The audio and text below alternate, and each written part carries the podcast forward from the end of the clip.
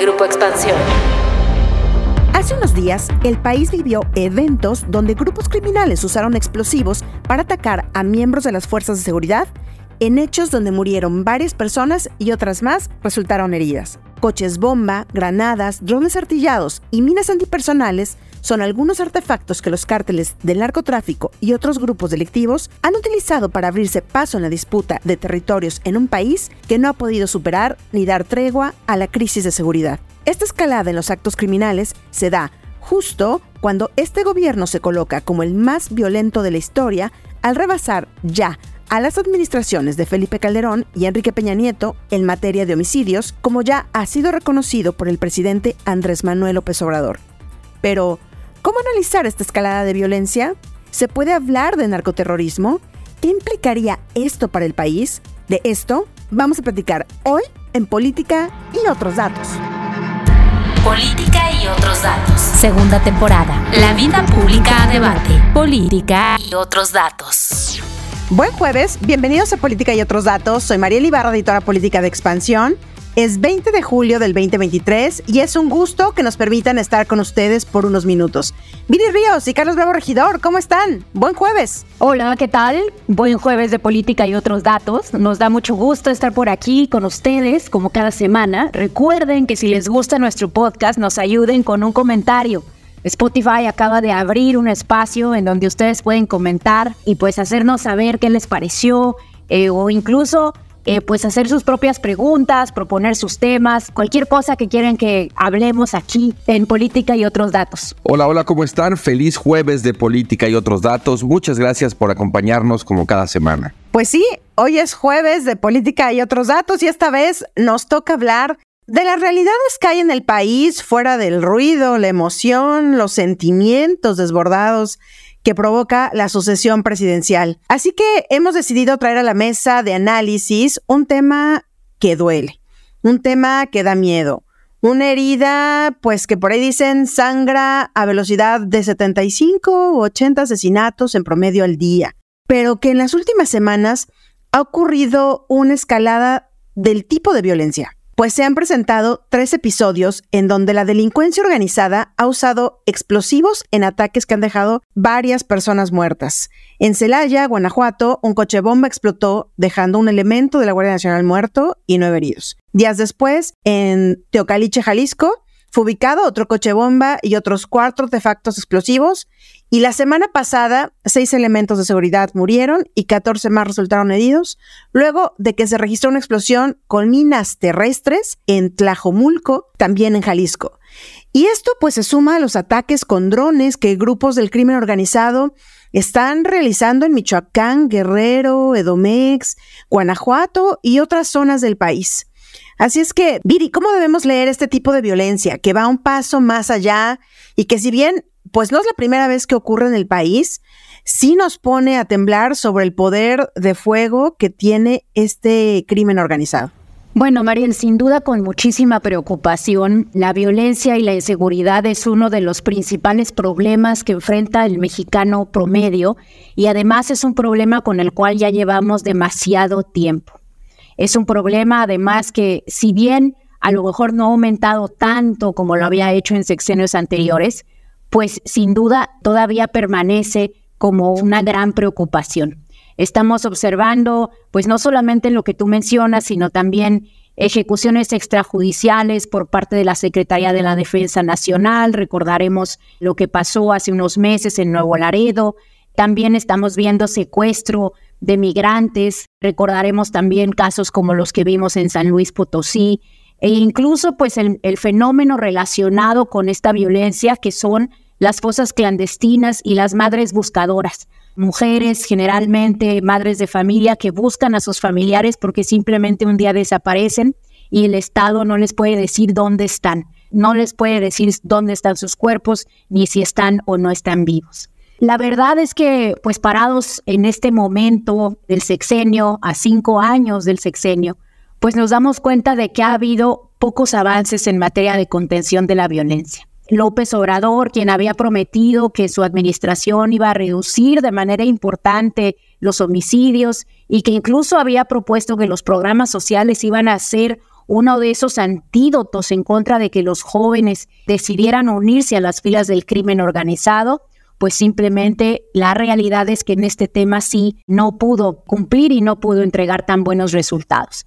Hay algunos lugares en donde sí se está observando reducciones en, el crimen. Eh, destaca, por ejemplo, la Ciudad de México. La Ciudad de México tiene una reducción muy importante en sus homicidios, en sus robos y en general en, los delitos de, de alto y bajo impacto. Pero a nivel nacional lo que estamos observando es lo que se siente no solo como una escalada de violencia, como dices, Mariel, sino también como si de pronto no tuviéramos una estrategia clara para saber qué hacer de pronto pues se siente que los cárteles de la droga ya están controlando territorios y que la Guardia Nacional, que se nos había dicho que iba a ser el antídoto también en contra de estas actividades delictivas, está ahí, sin duda está operando, pero sin duda también no está dando resultados. Preocupa también cómo la violencia ya no solamente se está concentrando como solía ser en la frontera, sino que ahora, como bien mencionas, Mariel, pues se está observando también en el centro del país, en lugares como Guanajuato, como Jalisco, en lugares del Bajío que anteriormente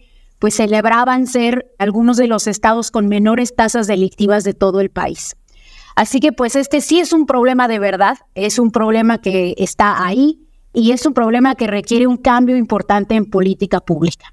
De acuerdo, yo quisiera agregar un par de consideraciones. La primera de ellas tiene que ver con que me parece, por el seguimiento que se ha dado en medios de comunicación y en la conversación pública en general, a estos nuevos episodios de violencia, que hay un factor novedoso que quizás está motivando en cierto sentido esta inquietud de denominarlo terrorismo, que tiene que ver con la introducción de cambios tecnológicos que están ocurriendo, eh, digamos, en el mundo, dentro de la propia economía de la violencia. Me refiero muy en particular al tema este de los drones, de los drones artillados en particular.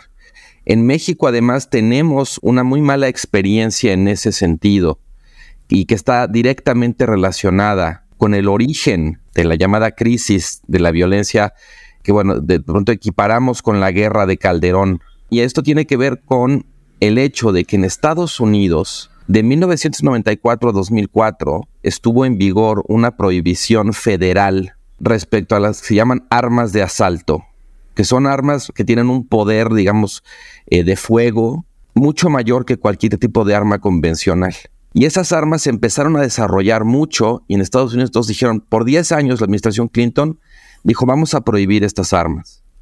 Y cuando esa prohibición expiró, Clinton ya no era presidente, era presidente George Bush hijo, y ya no renovó esa prohibición. A partir de entonces se observa un aumento muy significativo de la violencia en México.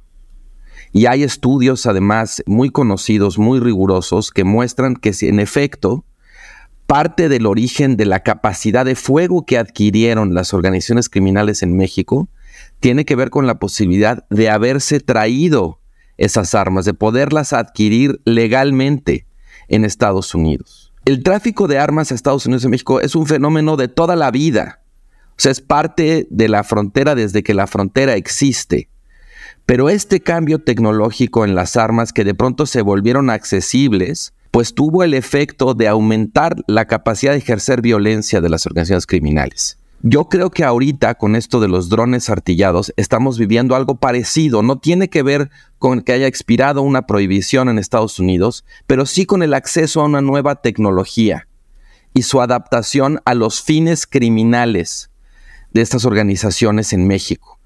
También creo que a lo largo de estos años también hemos visto que la violencia va cambiando la violencia se va moviendo del lugar. Si vemos los mapas de la violencia en 2008, 2009, 2010, o luego la vemos en 2015, 2016 y los vemos ahora, realmente podemos ver cómo la violencia se va moviendo del lugar.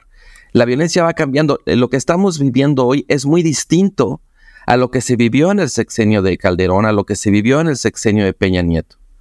Y creo que también hay una, una sensación finalmente de que la violencia se vuelve más intensa por el tipo de armas que se utilizan y esa, esa intensidad que se percibe de pronto me parece eh, fomenta esta inquietud de llamarla terrorista. Me parece extremadamente problemático utilizar esa categoría para designar a estos episodios que estamos viviendo. Justamente, ahorita que decías de lo de los drones, hace unos días yo veía una noticia de la Secretaría de la Defensa, de la Sedena, en donde se decía que antes de finalizar el año se pensaba ya contar con una flota de 100 drones, para lo cual estaban pues eh, presupuestando más de 200 millones de pesos. Es decir, vemos aquí también cómo el crimen organizado va un paso antes que las autoridades, va un paso antes. O sea, nosotros estamos pensando en comprar justamente porque ya se volvió un problema el tema de los drones. Y mientras el ejército también ha incautado más de este tipo de artefactos, pues ellos a su vez todavía no los tienen o todavía no tienen los que quisieran para poder combatir el crimen organizado. También algo que decías, Carlos, es si podemos o no pensar que este tipo de ataques que hemos visto en las últimas semanas, se puede hablar, si eso no, narcoterrorismo, ¿no?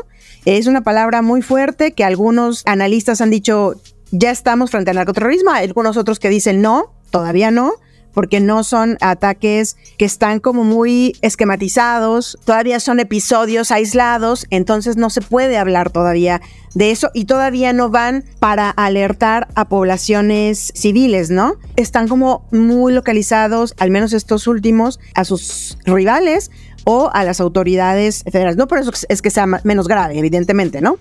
Pero miren, aquí tengo el artículo 139 del Código Penal, donde dice que se incurre en un delito de terrorismo aquel que utilice sustancias tóxicas, armas, armas químicas, biológicas o similares, materiales radioactivos, material nuclear, combustible nuclear, mineral radioactivo, fuente de radiación o instrumentos que emitan radiaciones o explosivos o armas de fuego o por incendio. Siento que es demasiado general y que varias de las cosas que dicen aquí, pues de pronto se viven en México, ¿no? Sin duda me parece que hay ciertas técnicas que utiliza el crimen organizado que pudiera decirse que son similares a las técnicas que utilizan grupos terroristas. Pero me parece que de ahí a llamar terrorismo a lo que están haciendo los grupos criminales, pues hay un gran abismo.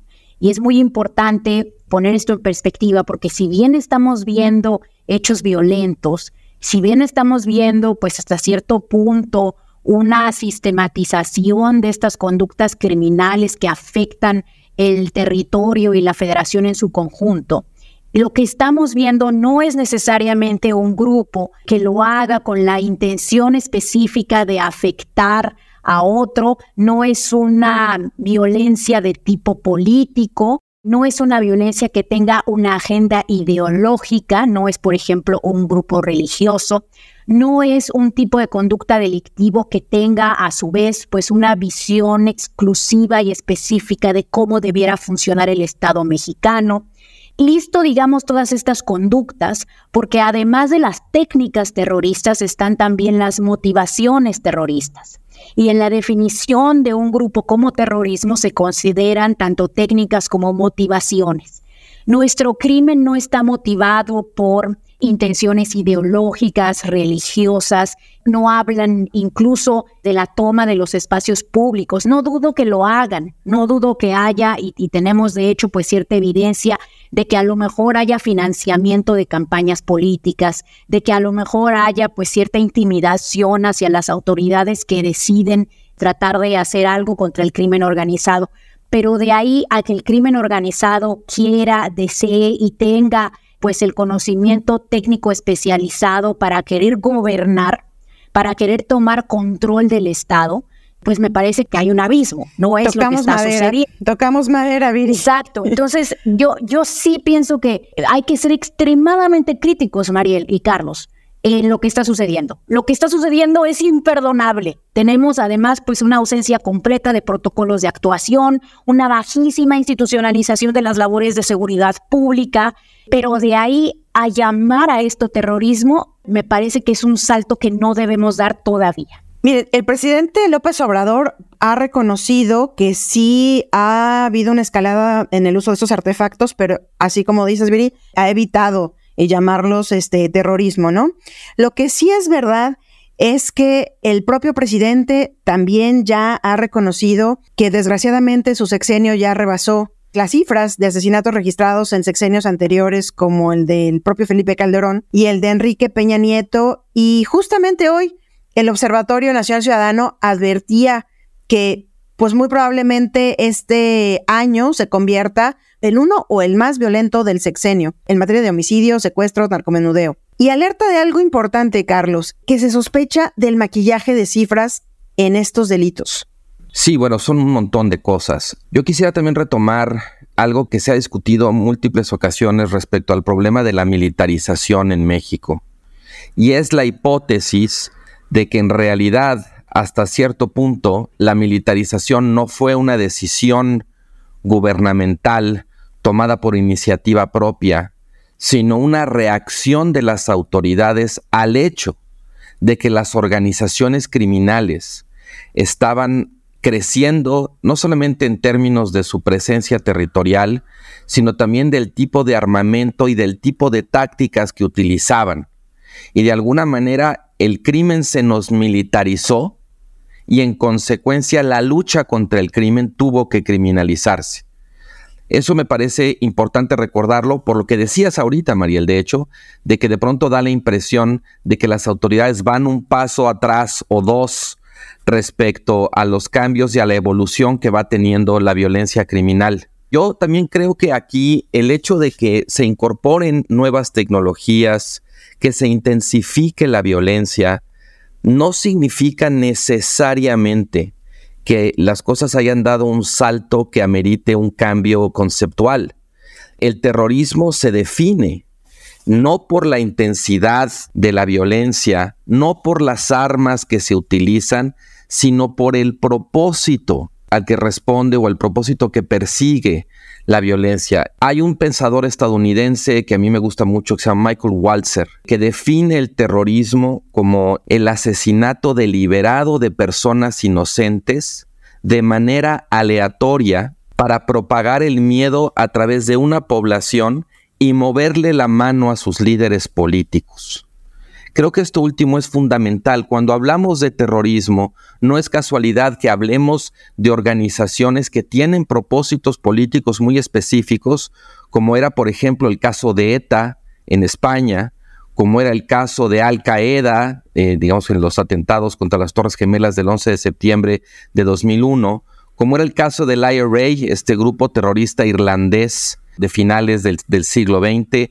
En México no tenemos nada parecido a eso. Sigue respondiendo nuestra violencia a un propósito más criminal que político. Desde luego hay el tema del efecto social. Yo creo que, pues sí, la gente se asusta, de pronto se siente que la violencia está en todas partes, que cualquiera de nosotros puede ser víctima, que nadie está salvo. Por supuesto que eso es preocupante pero también me parece que hay que reconocer que precisamente por esa falta de sistematicidad que señalabas, Marieli, en la que han estado de acuerdo varios especialistas, eh, pues es difícil decir si eso es realmente el caso o si más bien es simplemente un efecto, digamos, como de, de pánico, que es muy normal que ocurra en situaciones como estas. Yo también creo que la verdad, desde luego que es muy preocupante y hay que decir que esto nos apunta a la necesidad de reconocer que la violencia, que la inseguridad son uno de los grandes fiascos de este sexenio y no son, solamente los especialistas, las propias encuestas una y otra vez así lo muestran, la propia gente señala que la seguridad, que la violencia son uno de los temas que más les preocupan, uno de los ámbitos en los que ha fallado más rotundamente este presidente, pero nada de eso, nada de lo que acabamos de decir obsta para justificar realmente la utilización de una categoría además tan cargada políticamente. Oigan, y yo quisiera preguntarles aquí, porque hemos hablado del uso de estos artefactos, de uso de tecnología, como ya decías, Carlos. Por ahí ya tenemos incluso respuestas o propuestas de qué se puede hacer, como los que presentó Marcelo Ebrard hace unos pocos días, ¿no? Su plan Ángel. Pero más allá de esto, lo que quisiera preguntarles es, ¿le está peleando el crimen organizado la base social al gobierno? Porque también veíamos hace unos días el tema de los bloqueos en Chilpancingo. Por dos días se bloqueó la vía de acceso que te lleva a Acapulco, la autopista del Sol, en ambos sentidos, por grupos que el gobierno dijo eran del crimen organizado y que estaban presionando para exigir la liberación de dos personas que se había aprendido días antes, en donde vimos cómo el gobierno de la gobernadora de Guerrero, Evelyn Salgado, pues se sentó a negociar públicamente, pero a negociar con personas que el propio gobierno federal esa misma mañana había reconocido como líderes o miembros de grupos del crimen organizado y en el mismo contexto de la alcaldesa de Chilpancingo, donde se revela un video donde ella se sienta pues a departir, a comer con otro de los líderes pues de este grupo criminal que pues tiene asolada la, la zona. El gobierno de Andrés Manuel, el gobierno federal o los gobiernos se están disputando la base social con el crimen organizado en algunas regiones. No me parece, Mariel, que sea la lectura más correcta. No me parece que el crimen organizado esté buscando crear una base social o un apoyo por parte de las comunidades. Eh, o incluso eh, la obtención de votos. Lo que me parece que está sucediendo en el crimen organizado, y en esto repito lo que han dicho varios expertos en la materia, son dos cosas. Por un lado, tenemos las típicas negociaciones criminales que existen entre los grupos que quieren controlar el territorio y las autoridades. Tenemos que recordar que eh, nuestros grupos criminales ya no nada más se dedican al trasiego y a la producción de drogas como era hace 15, 20 años. Ahora se ha diversificado el portafolio de actividades criminales que realizan estos grupos y no solamente hacen extorsión, sino que también pues hacen cobro de piso, secuestro, incluso participan de ciertas actividades legales pidiendo una parte de esas actividades, monopolizan algunas industrias, etc. Entonces, en esta descomposición de los grupos criminales y en este avanzar de los grupos criminales hacia diversas industrias, es que ellos han tenido que sentarse a negociar y las autoridades con ellos sobre pues hasta dónde van a llegar y sobre todo pues con la intimidación que ellos ejercen hacia las autoridades por la propia capacidad de fuego que tienen que ya habíamos discutido. Las negociaciones entre las autoridades y los grupos criminales no son de hoy. Basta, por ejemplo, ver el caso de Genaro García Luna, quien ahora pues tenemos evidencia de que se sentaba a negociar con los grupos criminales precisamente para lograr reducir la violencia a costa de incrementar el poderío del cártel de Sinaloa.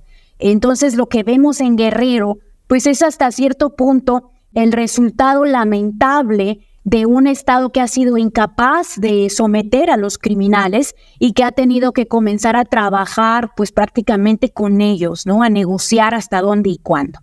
Y por el otro lado, me parece que además de estas negociaciones, pues también tenemos el fenómeno de eh, pues la absoluta remisión de la Procuración de Justicia en donde ya no tenemos un gobierno que sea capaz no solamente de implementar una política de seguridad, sino de crear pautas de administración y de política pública que permitan crear protocolos que lleven eventualmente a la justicia a las personas que están cometiendo actividades criminales. Es realmente impresionante la impunidad que tenemos en este país, la falta además de información, de inteligencia, de acciones preventivas. Tenemos pues autoridades que han quedado rebasadas y sobre todo ante las cuales nos preguntamos cuál es su estrategia, porque ni siquiera nos queda claro qué estén haciendo o qué quieran hacer en los próximos años para procurarnos justicia. Hasta una ley se creó, ¿no? Justo para evitar que las agencias estuvieran acá. Yo creo que algo adicional tiene que ver con el retroceso que hubo en materia de seguridad dentro de la agenda bilateral con Estados Unidos durante este sexenio. En particular, a partir del episodio muy polémico de la detención del general Cienfuegos en Estados Unidos y su posterior y muy intempestiva devolución a territorio mexicano y básicamente el caso acá se sepultó en cuestión de semanas. La reacción del gobierno mexicano a esa detención fue muy virulenta fue visto como, como una suerte de puñalada trapera de los estadounidenses hacia su socio mexicano. Y México, digamos, sí fue muy explícito y muy duro en bajar la cortina de la cooperación binacional en materia de seguridad. Entiendo que ya durante el último año, en particular por la vía de la Secretaría de Relaciones Exteriores, digamos, han llegado a ciertos entendimientos, la cooperación ha vuelto poco a poco a fluir, pero creo también que esta intensificación de la violencia de la que estamos hablando tiene que ver necesariamente con eso, precisamente por la debilidad institucional del Estado mexicano, de nuestro sistema de justicia, de estas cosas que ya estabas mencionando, Viri. La cooperación con Estados Unidos siempre había sido de alguna manera pues una muleta en la que nos recargábamos para no pisar con esa pata chueca o esa pata débil de nuestras instituciones internas. Incluso hubo el caso de cuando Estados Unidos presentó cargos contra los chapitos y que hubo también algunas filtraciones de inteligencia estadounidense respecto a pues cosas que los estadounidenses observaban en el caso mexicano, ¿no? Y el presidente López Obrador reaccionó muy extrañamente, como si de alguna manera el hecho de que Estados Unidos estuviera pues realizando labores de inteligencia como realiza en todo el mundo o combatiendo organizaciones criminales en México fuera una afrenta a nuestra soberanía o a nuestro nacionalismo. Vimos por ahí de pronto, me parece como alguna suerte como de narconacionalismo mexicano, lo cual pues nos habla de cuántos pasos para atrás dio la necesaria cooperación entre ambos países en esta materia. Yo creo que por el lado de Estados Unidos y en la temporada electoral vamos a ver muchas provocaciones, muchos alardes respecto a México, pero lo que realmente necesitaríamos muy en contrario de todo eso, es una cooperación mucho más amplia, mucho más sistemática, institucionalizada, que la integración entre ambos países también pase por ahí, porque finalmente, tanto en el tema de las armas, de las drogas, en fin, del combate a estas organizaciones criminales que ya son organizaciones transnacionales, hace falta que ambos gobiernos se coordinen para combatirlas y ahí tienen un interés común que por muchas diferencias que puedan tener en otros ámbitos, pues hay que tratar de perseguir y de fortalecer. Pues miren, yo que más quisiera terminar este podcast diciendo que esta situación de inseguridad y de violencia pues está a punto de terminar, pero tenemos varios años, como decías tú, Carlos, metidos en esto y esperemos que, pues sí, en los próximos años podamos encontrar ya la luz al final del túnel y que esto puede ir cambiando, pues yo no diría poco a poco, sino ya, para que todos podamos vivir pues mejor. Pero antes de terminar el podcast, por acá una invitación para quien no nos ha escuchado todos los días eh, tempranito en el Daily, pues nos sigan, nos sigan en sus plataformas, en el Expansión Daily, donde en voz de los editores de Expansión abordamos los temas de la agenda diaria para que arranquen su día bien informados. Así es de que váyanse para allá terminando de escucharnos y también déjenos unas estrellitas del otro lado. Y ahora sí, muchísimas gracias por acompañarnos hasta el final del episodio. No olviden activar el botón de seguir, la campanita de notificaciones, ponerle cinco estrellas y compartir o comentar si este podcast les gustó. Déjenos sus comentarios y críticas en arroba política arroba Carlos Bravo arroba Virillón Bajo Ríos y arroba Mariel F. Este podcast fue producido por Leo Luna. Cuídense mucho, nos escuchamos en el próximo episodio. Bye bye. Toda la información, detalles y seguimiento de los personajes políticos de México y el mundo en política.expansión.mx. Me enteré en expansión. Política y otros datos es un podcast de expansión. Hey guys, it is Ryan. I'm not sure if you know this about me, but I'm a bit of a fun fanatic when I can. I like to work, but I like fun too. It's a thing. And now the truth is out there. I can tell you about my favorite place to have fun Chumba Casino. They have hundreds of social casino style games to choose from, with new games released each week. You can play for free anytime, anywhere and each day brings a new chance to collect daily bonuses. So join me in the fun. Sign up now at ChumbaCasino.com. No purchase necessary. VGW. Void were prohibited by law. See terms and conditions. 18 plus. When you need mealtime inspiration, it's worth shopping Kroger, where you'll find over 30,000 mouthwatering choices that excite your inner foodie. And no matter what tasty choice you make, you'll enjoy our everyday low prices, plus extra ways to save, like digital coupons worth over $600 each week. You can also save up to $1 off per gallon at the pump with fuel points. More savings and more inspiring flavors make shopping Kroger worth it every time. Kroger, fresh for everyone. Fuel restrictions apply.